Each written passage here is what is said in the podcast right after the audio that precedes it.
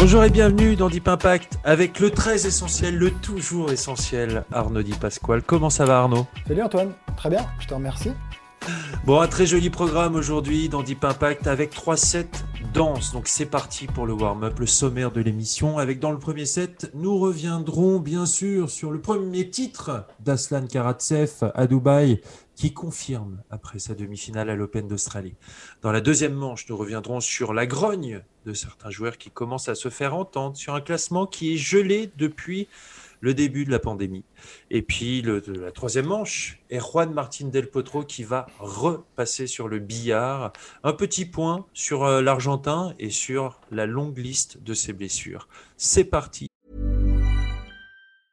I'm Sandra, and I'm just the professional your small business was looking for. But you didn't hire me because you didn't use LinkedIn jobs. LinkedIn has professionals you can't find anywhere else, including those who aren't actively looking for a new job but might be open to the perfect role like me.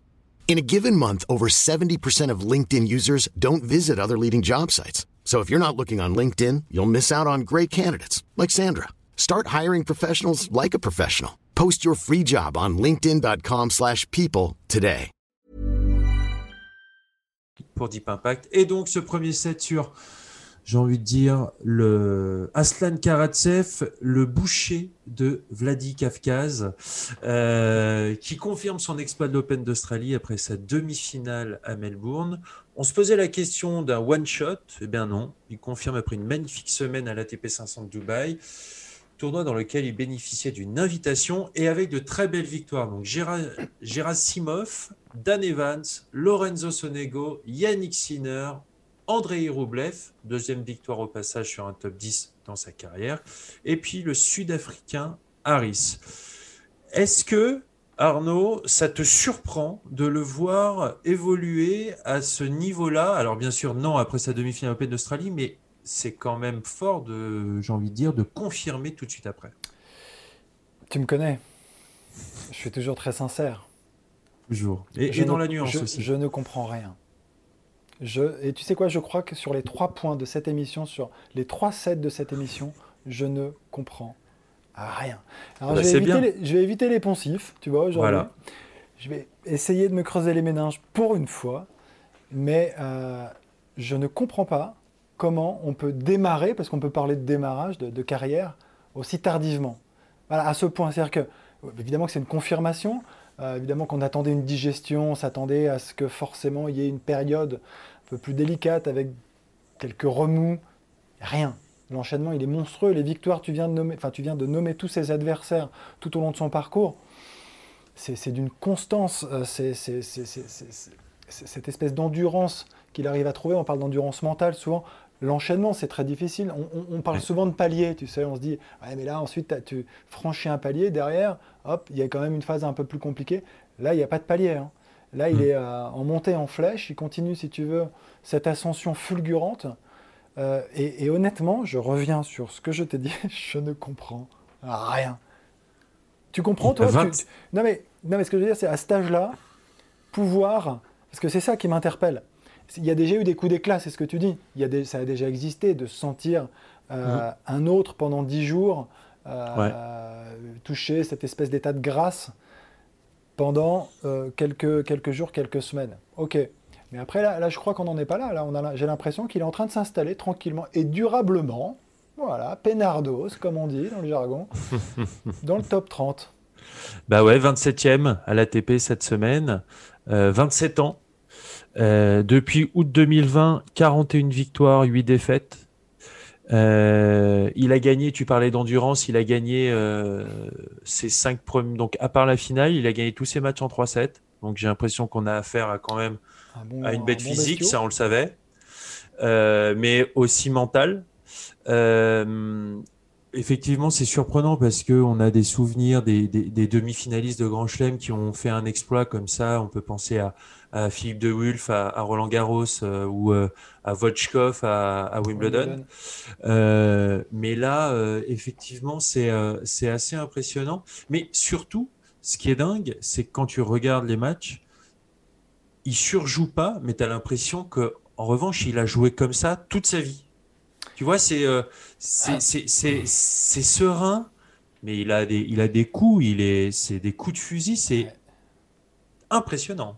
Tu sais, ouais, mais au-delà de ça, il y a un, enfin par ricochet, il y a un truc qui m'interpelle encore plus, c'est, tu dis qu'il a 27 ans, mm. et euh, de temps en temps, on a tendance à dire euh, à certains joueurs euh, bah, que l'âge est important, qu'il y a des trajectoires quand même qu'il faut avoir. Et, là, il, brise un petit peu tous les dogmes, tu sais, qu'on peut avoir finalement sur une carrière, tu vois, mmh. et sur, euh, euh, sur, finalement l'accomplissement, je sais pas, de, d'arriver à cette ambition, enfin, cette étape ou cette ambition du top 100, du top 50, du top 30. Et, en fait, ce qui est, ce qui est fou, c'est de le faire aussi tardivement, c'est rarissime. Et ce qui est hyper délicat, c'est que souvent on a tendance à dire, ouais, parfois à certains joueurs, et tu le sais bien, euh, bon écoute, peut-être qu'il faudrait penser à la suite, tu vois, tu n'as pas été mieux que top 200, tu as 25 ans, ça fait un petit moment que tu bourlingues. Et cette histoire, en fait, elle va peut-être raviver la flamme aussi euh, de certains, je crois, et elle va euh, peut-être aussi faire taire certains discours, de fait. après, attention, il ne faut pas se tromper, il y a quand même plusieurs catégories de joueurs. Bien sûr. Il, faut être très sérieux. Il a été très sérieux, il en a parlé. Il s'est beaucoup, beaucoup, beaucoup entraîné. Il a trouvé le bon coach qui lui a servi certainement de, détonateur aussi. Il en faut. Mhm. Euh, l'entourage, créer les conditions de la, performance, il, va, il, va, il va le chercher hein, d'une certaine. Mais il a mis du temps à trouver. C'est aussi une question de maturité. C'est une question de travail, de sérieux, de rigueur, de confiance aussi, beaucoup de confiance en soi. Et c'est vrai que ça, c'est plus tu passes du temps, je crois, sur le circuit secondaire, et moins la confiance, tu la développes. À l'inverse, moins tu crois d'une certaine manière, même si tu continues. C'est peut-être un peu bizarre ce que j'avance là, mais je crois qu'il y a un sentiment que tu développes un peu comme ça. Son coach, c'est Yaor Yatsik. Exactement. je ne pas avant. mais pour. Qui a son âge, je crois, ou, même qui est plus jeune que lui. mais, euh, mais alors, moi, je, on voit que son jeu est très performant, très efficace sur dur. Et là, on voit qu'il a passé un cap, que voilà, son niveau de jeu se confirme. Et je veux dire, tous ces mecs-là, c'est du très très lourd. Euh, il est euh, top 30, donc euh, il va être tête de série. il y a la saison sur terre battue qui va arriver. Est-ce que selon toi, alors je ne sais pas comment il se déplace sur terre battue, mais est-ce que selon toi, son jeu peut s'accorder à la terre battue? Moi, complètement. Bah oui, c'est plutôt un attaquant du fond du cours quand même. Donc, euh, mhm.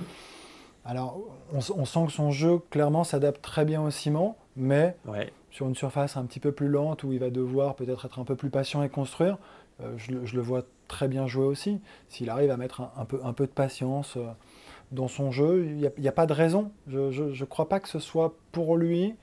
dans son jeu, je vois pas trop de handicap pour bien évoluer sur Terre comme ça. Mais je le vois assez polyvalent d'ailleurs, globalement. Tu vois, c'est costaud, c'est rugueux, c'est euh, robuste, mais ça peut, et ça peut s'adapter clairement, je crois, à toutes les surfaces qui sont en plus toutes non pas trop rapides aujourd'hui. Et mm. tu vois, finalement, et, sur Terre, enfin, j'ai pas l'impression que sur Terre, euh, alors, de dire que ça sera sa meilleure surface, je suis pas en train de dire ça. on est en train de se dire, est-ce que la transition se fera correctement? Avec en plus l'état de confiance dans lequel, euh, dans il se trouve, ah oui, totalement. Ah oui, totalement. J'ai très peu de doutes. Surtout qu'en plus, euh, alors bien sûr, ce qui ressort dans son jeu, je trouve, c'est effectivement ses frappes, ses flèches du fond de cours qu'il qui envoie en plus de n'importe quelle, quelle position du, du cours, que ce soit très loin derrière la ligne, il est capable de coups en bout de course juste faramineux. Et puis, mais aussi, il a un peu de main. Il, a, il arrive à glisser des amortis de temps en temps. Il est, vient un peu, il est venu un petit peu au filet, j'ai vu en finale. Donc, franchement, il, est, il, montre, il montre euh, un jeu qui est très complet. Il sert très très bien. Donc aujourd'hui, notre Aslan, il est, euh, il est cinquième mondial à, à la race. Tout simplement. Voilà, tout simplement. Et il n'y a que deux joueurs en 2021 qui l'ont battu. C'est Dominique Thiem et Novak Djokovic. Tout simplement. Bah, c'était pour clore le débat C'était pour Voilà, ça me paraît bien pour. Euh, est-ce que c'est moi qui te pose une question maintenant? Et donc, Antoine, est-ce que tu le vois finir dans le top 10 en fin d'année? Ah, Top 10, non. Il est combien aujourd'hui? Top 10. Il est combien Il est 27. 27. Tu le vois? Allez, vas-y. Allez, euh, il sera dans. Allez, là, il est 27. Il sera dans le top 25. tu peux pas. Bah, il y a quoi? Il a deux places à gagner, il a pas de points à défendre. Ça va, il a des challenges. Oui, mais il sera pas dans le top 20. partout. Il sera pas dans le top 20. D'accord, donc on est. ah, oui, je Donc grosse prise de risque, ok. Très bien, très bien. Je vais aller vers un. Écoute, tu sais quoi? Je crois qu'il sera 13e mondial. Ah ouais Ah, c'est costaud. Là, on y va. Là, on se mouille. Là, on prend des risques. On va flirter avec le précipice. Regarde. Et puis la transition est toute faite. Tu parles de classement et on peut passer au deuxième set. Et justement, sur ce gel du classement, cette grogne qui vient du cœur du classement ATP, tu as des problèmes de son peut-être? Pas du tout. Écoute, tout va très bien. J'ai Alors, ta voix suave. Alors le deuxième set peut continuer. Donc cette grogne contre le gel du classement.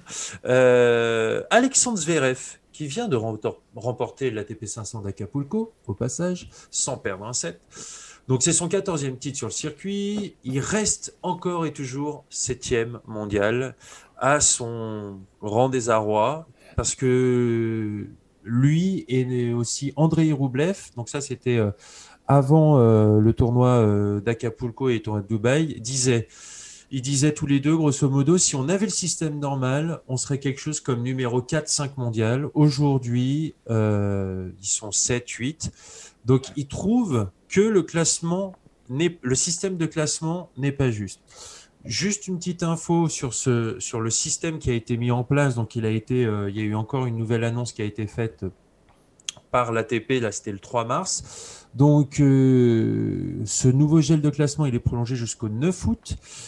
C'est un classement qui normalement est basé sur les 52 dernières semaines. Et là, le gel consiste à ne prendre en compte pour le classement mondial que le meilleur résultat de chaque joueur lors des tournois s'étalant sur la période du 4 mars au 5 août 2019, qui avait été annulé pour des raisons sanitaires en 2020, et leur équivalent en 2021. Par exemple, un joueur pourra prendre en compte soit 50% de son résultat à Madrid en 2019, soit 100% de son résultat à Madrid en 2021 en choisissant le meilleur pour lui. Bon, tu l'as compris, c'est assez compliqué quand même. Est-ce que comme ça, sans euh, parce qu'il faudrait mettre le nez vraiment dans les maths et tout ça, est-ce que comme ça, ça te paraît euh, déjà juste et faire pour tous les joueurs tu, te rappelles de ce que j'ai dit au début de l'émission sur les 3-7 Je ne comprends rien. J'espère qu'on a compris ton explication pour ceux qui t'écoutent. Mon Dieu, j'espère qu'ils avaient un stylo, un papier, tu vois?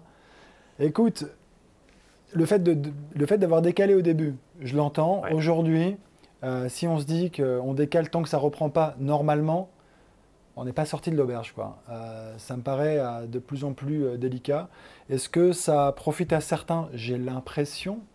Est-ce que ça en pénalise d'autres? Apparemment. mais est-ce que c'est -ce c'est si grave dans l'absolu? Je veux dire, à un moment donné, tout ça va sauter, tout ça va revenir à la normale. Et les joueurs qui finalement, comme tu l'as très bien présenté, grognent, est-ce que finalement c'est ces, ces, joueurs-là ne vont pas retrouver leur place. Tu vois, à ce moment-là, j'ai le sentiment que c'est c'est juste une question de temps et de patience. Je ne sais pas encore une fois. Je, je, hmm. pense il y a, y a l'injustice du moment peut-être qui est vécue avec des victoires, des victoires, des joueurs qui jouent pas, un classement qui reste et, ton classement qui bouge pas alors que tu gagnes un max de matchs. Bon, j'entends, c'est vrai. Après, euh, dans l'absolu, tu sais quoi, tout ça va vite rentrer dans l'ordre. Et euh, d'un côté, je, peux comprendre. Après, si tu prends un peu de recul quand même, euh, entre ouais, être entre tête de série peut-être, euh, je sais pas, 3, 4, 7 ou 8. En, fait, en fait, je pense que quand tu te plonges dans chaque, dans chaque cas particulier, effectivement, des mecs comme Roublev, Zverev, si en Grand Chelem, Zverev, il devait être 4 mondiales et puis finalement il se retrouve 8, bah déjà ça lui change, euh, ça lui change quand même une grosse partie de son tableau. Euh, si euh, les mecs qui un, un mec qui joue très très bien et il est 33e mondial et il est derrière, je sais pas un Benoît Père qui n'a pas gagné de match et qui lui prend une place, je dis ça, je ne connais pas le classement, mais s'il est dans les 32 et qui était de série dans les, dans les grands chelems, bah, ça pose problème aussi. Et en fait, tu sais très bien que quand tu es la tête dans le guidon, que tu es en train de jouer, tu es dans la forme de ta vie et que, en fait, mathématiquement, factuellement, en fait, c'est impossible pour toi de monter alors que tu es en train de très bien jouer. Et tu sais très bien à quel point ça peut être des cycles et des passages et des moments. Et que, bah, putain, ton moment de grâce, pardon pour le putain, ton moment de grâce, tu es en train de le vivre et, euh, et tu le. Bah, tu n'en as pas la récompense en fait. Euh, bah ouais, tu n'en as pas la récompense et, et, et, que ça se trouve, dans, quand tu vas en avoir la récompense dans 4 mois, bah, tu vas peut-être te blesser. quoi. Écoute, quand tu présentes les choses sous cette forme, là déjà, c'est beaucoup plus éclairant. Tu vois? Mais je ne souscris toujours pas. c'est ça qui est bon. Eh, alors je vais plus loin. Vas-y, et, et, et, pour les jeunes et les joueurs qui sont justement au-delà de la centième place mondiale et, qui, eux, et qui, eux, en plus, euh, ont clairement un système de points, donc il y a moins de tournois pour eux. Euh, les futurs ont, moins de points ATP, il y a moins de tournois, donc tu te retrouves avec des tableaux avec des, tableaux qui sont très très forts. Des joueurs, moins de joueurs qui peuvent jouer, euh, qui peuvent jouer les qualifs des, challengers. Les challengers qui sont très forts. Euh, il y, y, a tout ça aussi qui entre en jeu et j'ai l'impression qu'en fait, en gros, il y a une espèce de bulle du top 100 qui est bloquée, qui est encore euh, assez tranquille et que derrière, bah, c'est des joueurs, ils sont en train de perdre, c'est pas euh, juste 4-5 mois qu'ils sont en train de perdre. En fait, c'est un an, un an et demi, parce que le temps que les classements euh, se, se, remettent et se, euh, comment on en discutait avec, euh, Paul Quétin, avec ses joueuses, il, disait, bah, en fait, on, est, assez tranquille pour bosser parce qu'on n'a pas trop d'objectifs de classement, parce qu'on sait que les jeunes, avec le, il y a si peu, il y a si peu de points à distribuer dans les plus petits tournois. Bah, que les, les, jeunes vont pas pouvoir monter. Donc on travaille, on essaie de les faire progresser. Et quand on va pouvoir scorer à nouveau, eh bien là on va pouvoir euh, voilà récolter les fruits de notre travail. Mais j'ai l'impression que pour ces joueurs-là qui sont un peu dans le dans le purgatoire de, du, du, tennis mondial, bah, c'est un peu il n'y a, a, pas trop de perspectives pour l'instant. Là, en tout cas, tu m'as séché. Je peux rien dire là-dessus. C'était cette deuxième partie que j'attendais, tu vois, qui me paraissait certainement la, la plus pertinente et, et, tu l'as saisie. Bravo. Parce que sur les, sur les tout meilleurs, tu vois, non, mais sur les tout meilleurs, il faut prendre un peu de recul, tu vois, c'est ce que je veux dire. Après, en revanche, la difficulté pour tous, ceux, pour tous les poursuivants qui, euh, on, sait pour qui justement la vie peut changer en, en, gagnant quelques places, s'il y a moins de mmh. challengers, s'il y a moins d'argent dans ces tournois, après, je ne sais pas s'il y a beaucoup de désistements ou pas, comme un petit peu ce qui se passe sur certains tournois. Donc, est-ce qu'il y a quand même des places à, glaner? Je ne sais pas trop, mais euh, je ne sais pas grand-chose aujourd'hui. Moi, moi, en fait, ce que je trouve, parce que dans ma présentation euh, du nouveau classement, j'ai bossé, je, je, me suis plongé dedans. Ah, il y a même des joueurs qui, qui ont la, la possibilité, euh, en fait, les joueurs qui ne peuvent pas jouer de tournoi pendant quatre semaines consécutives dû à cette crise, parce que voilà, le calendrier fait que c'est pas possible, ils pourront prétendre à un classement protégé afin de leur donner de la flexibilité dans leur programme. Ces joueurs auront la possibilité d'utiliser leur classement protégé dans quatre tournois, hors Grand Chelem et Jeux Olympiques. Donc il y avait ça, j'avais oublié cette petite astérisque là. Non mais c'est pour dire à quel point c'est très compliqué, je trouve. Ah bah et qui au bout d'un moment, bon bah voilà. C'est compliqué. Non mais c'est très compliqué, on est bien d'accord. Et, je pense que personne ne s'y retrouve. Et je, moi je pense surtout qu'au bout d'un moment, le tennis. Est-ce qu'en fait, ce qu'il faut se poser comme question, c'est est-ce que c'est plus juste maintenant avec ce système-là un peu alambiqué, ou est-ce que ce serait plus, plus juste de remettre un classement normal? C'est ça, en fait, c'est ça que j'arrive pas à. De, lâcher, de reprendre à la normale. C'est ça la question, c'est de reprendre à la bah normale maintenant et d'arrêter de décaler, d'essayer de trouver les ajustements, les souplesses. Et finalement, tu complexifies un petit peu ça, tout. Ça, j'arrive pas à me crées, dire. Tu crées peut-être en effet des enfin, inégalités, en tout cas un manque d'équité parfois, en effet, entre, entre les joueurs. Pourquoi créer une inégalité dans, en, créant un truc qui est très compliqué alors que ça en crée. Euh, tu vois, il y, aurait des début, inégalités au début, dans je pense que ça faisait sens. Mais mhm. comme ça se prolonge et que là, dans la durée, euh, on voit pas quand même, on voit, on voit pas le bout. Il y a un moment en effet où je te rejoins. Est-ce qu'il vaut mieux pas tout simplement reprendre? Parce que finalement il y a des tournois quand même et qu'à la fin, c'est ce que je te dis, reprendre un peu le truc qui s'équilibrera de toute façon. Donc, donc moi, je, je, pense un petit peu comme toi, pour une fois. Oh, quand même, tu me décroches un sourire. J'ai cru que tu ferais la gueule toute l'émission. C'est faux. C'est faux. on a, fait, bon, on a fait le tour sur cette situation compliquée du, du classement. Euh, et on va passer au troisième set et à Juan Martin Del Potro qui vient d'annoncer sur son compte Instagram qu'il allait subir une nouvelle opération au genou droit avec quand même un objectif qui subsiste, qui persiste, jouer les Jeux Olympiques à Tokyo. Euh, bon, il a, c'est une nouvelle sale année pour euh, pour l'Argentin. Il a, il a des, en plus, il a perdu son père en janvier de cette année, donc euh, voilà, c'est mm. aussi c'est pas gay. donc j'ai envie de faire un petit point des blessures que Juan Martin Del Potro a eu pendant sa sa carrière. Voici ses blessures. Mai 2010, poignet droit. Mai 2014, poignet gauche. Janvier 2015, poignet gauche. Juin 2015, poignet gauche. Juin 2019, genou droit. Janvier 2020, genou droit. Août 2020, genou droit. Mars 2021, genou droit. Je comprends toujours rien. Comment se relever de ça? Mais non, mais c'est, mais non, mais c'est, invraisemblable. Le pauvre, déjà, voilà, tout de suite, c'est quand, tu sais euh, que c'est très probablement un de ceux qui, qui aurait pu s'insérer dans ce Big Four et venir un petit peu, si tu veux, bousculer la hiérarchie, aller chercher très probablement euh, plus de grands chelems. Il en a gagné un à l'US Open en 2009 euh, contre Roger, qu'il n'aurait jamais dû gagner. Hop, c'est glissé. mais hum c'est fou, c'est-à-dire que le, pauvre, c'est monstrueux, et à côté de ça, les efforts consentis pour revenir à chaque fois, je crois, je ne sais pas si on mesure la difficulté des montagnes russes vécues euh, en termes d'émotion pour ce joueur. Voilà, je, et, sa force, hein, sa résilience, euh, c'est peut-être un mot à la mode, mais, mais sa force, le, rebond en fait, à chaque fois pour réussir à y croire, à, espérer, euh, à garder la foi, je trouve ça je trouve ça enfin, bluffant, je suis admiratif vraiment. Euh, parce qu'il y a un moment, tu as envie de raccrocher, tu as envie de dire c'est pas, plus, pas fait pour moi. Mon corps, en fait, ne l'accepte pas.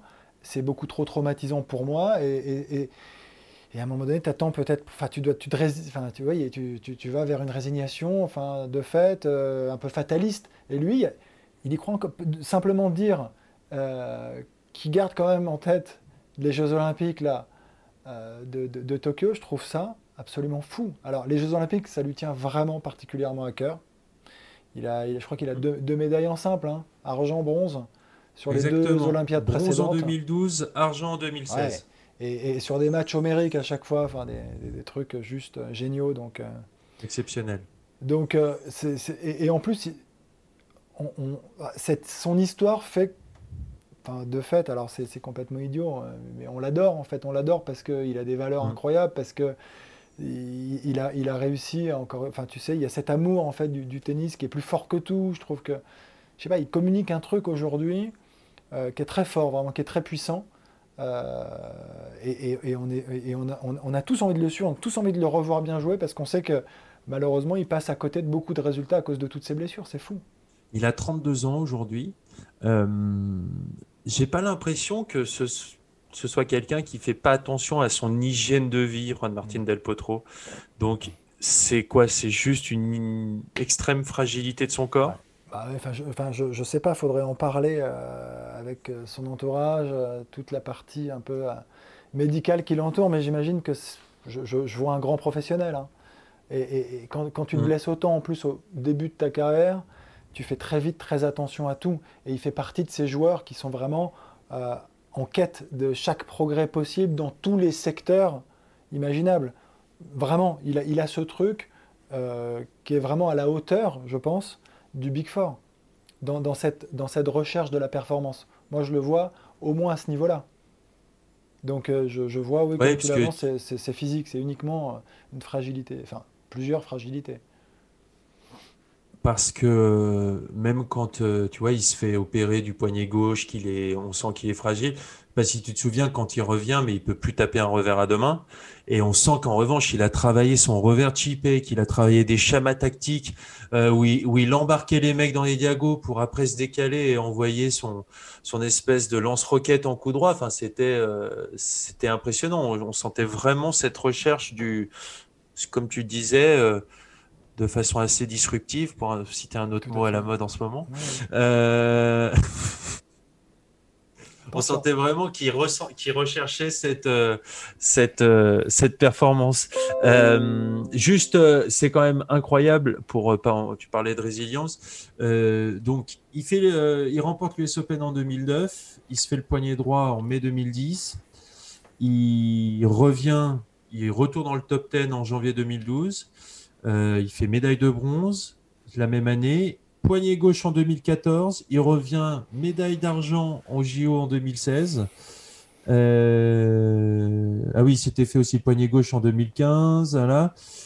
il, là, il, arrive à remporter le titre à Indian Wells. Il, atteint son meilleur classement seulement en 2018 avec la troisième place euh, ATP.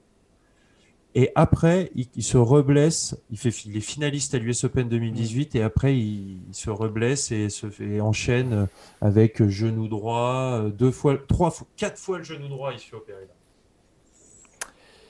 Écoute, euh, voilà, c'est tout. On a, non, mais voilà, c'est tout, mais c'est monstrueux. Et si, si, si, si, je reprenais ton propos, tu as raison, il n'est absolument pas misonéiste, tu vois, il n'est pas hostile au changement, il, il s'est toujours adapté derrière parce que les blessures en fait entraînent forcément des changements. Et ça, mais c'est vrai.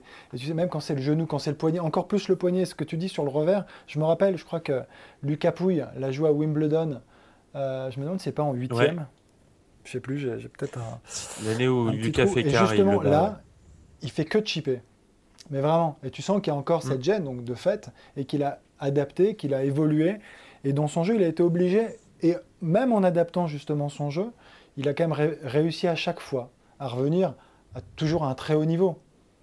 Il y, a une force quand même qu'il habite qui est, assez, euh, qui est assez extraordinaire.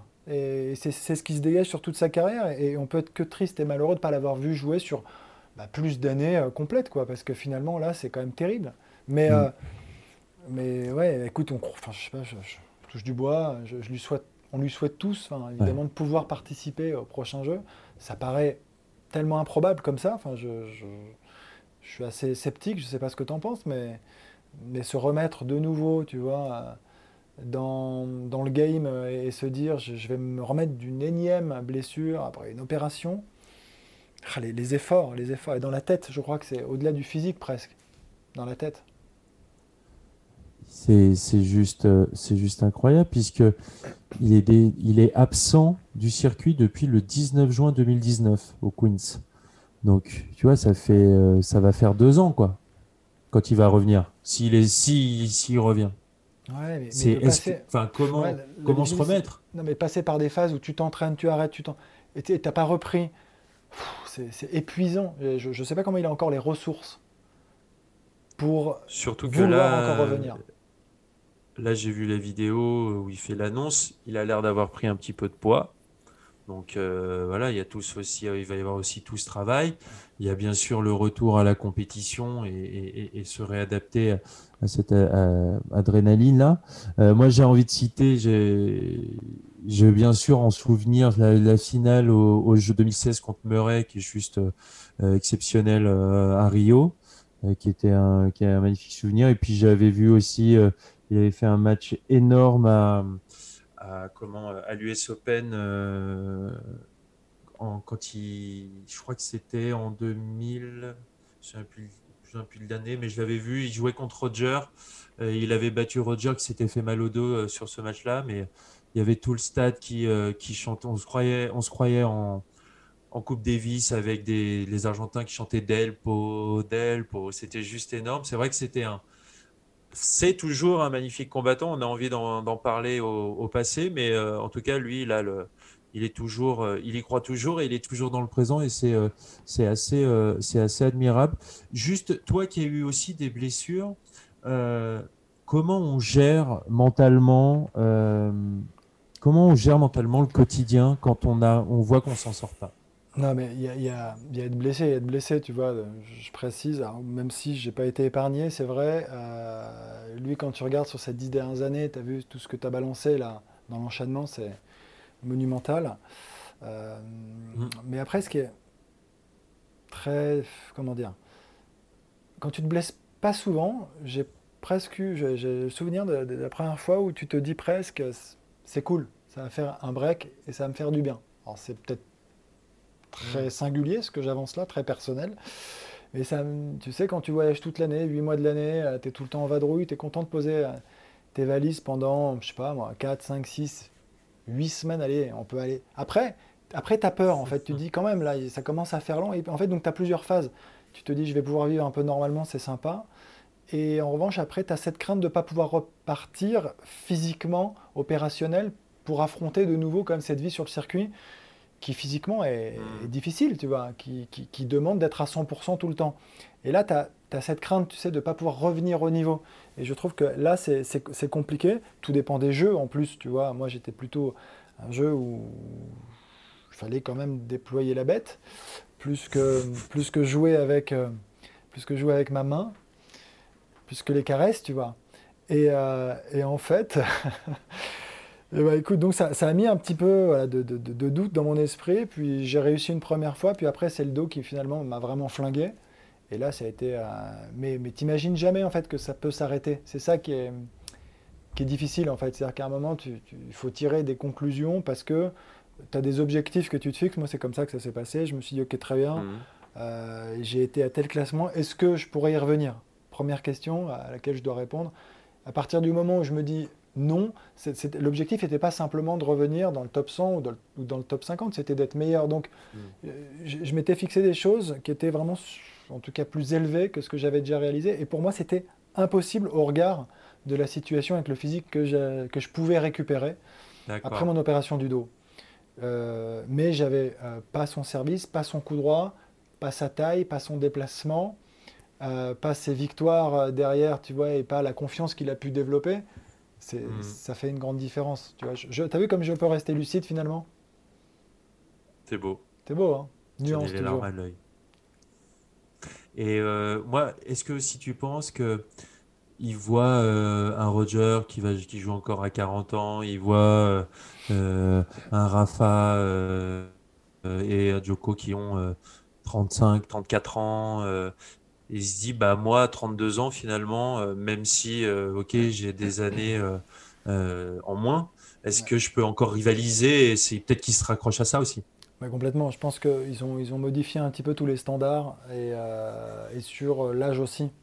J'ai le sentiment que surtout en plus quand tu as été blessé très longtemps tu peux très bien te dire que c'est des années sur lesquelles finalement tu as tu t'es pas dépensé et que c'est des années, ces années blanches, c'est des années que tu pourras peut-être remettre à plus tard. Alors, dans une certaine mesure évidemment. Tu peux pas aller au-delà peut-être les 40 hmm. ans de la Roger. On, va commencer quand même à regarder de très près euh, ce qui va se passer, même si euh, c'est encore une fois complètement dingue.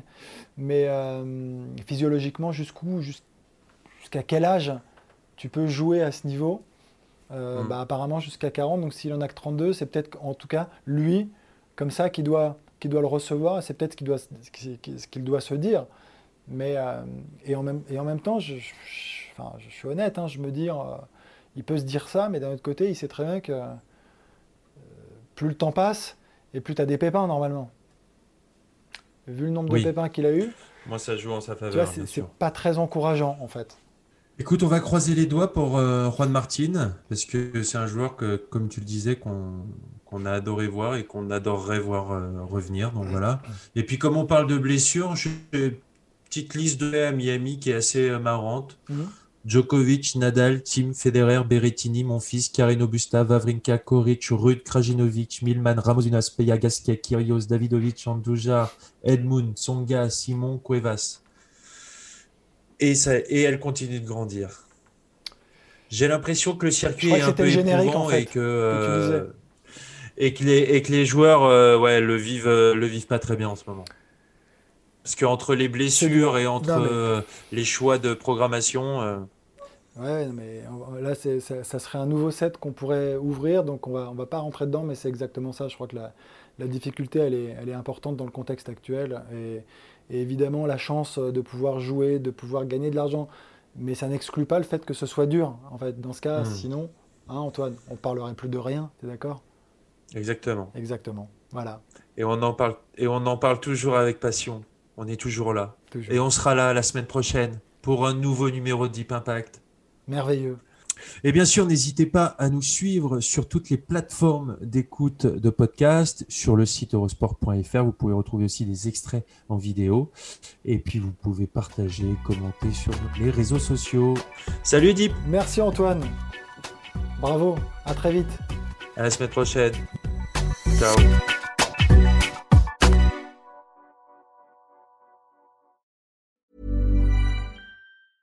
Even when we're on a budget, we still deserve nice things.